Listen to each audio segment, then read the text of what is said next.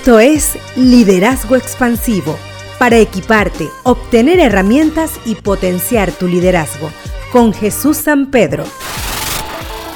Hola, gusto saludarles. Hoy conversaremos sobre la regla de 10 en la historia. Sobre cuántas personas puede usted influir directa y personalmente de manera efectiva.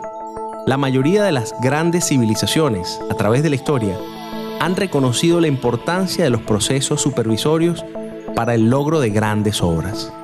Muchos usaban de forma común la famosa regla de 10, en la que una persona que velaba por el buen funcionamiento, es decir, el supervisor, era asignado para 10 personas que ejercían una determinada tarea. A continuación les comento algunas referencias.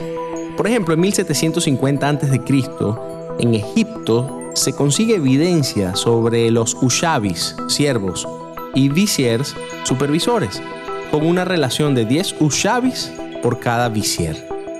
Luego, entre 1500 y 1400 a.C. aproximadamente, los hebreos, a través de Moisés, se vio la implementación, a recomendación de su suegro Yetro, de un sistema de liderazgo basado en la regla de 10.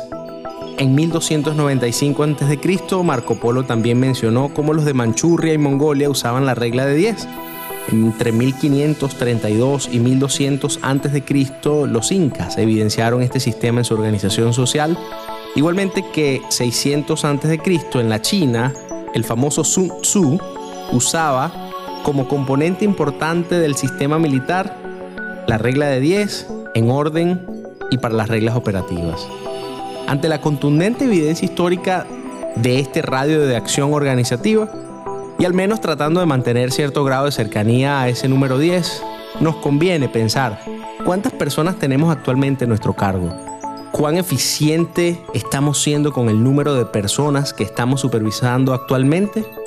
¿Conviene hacer algo para acercarnos a la regla de 10? Seguramente que sí. Síguenos en las redes sociales como Liderazgo Expansivo.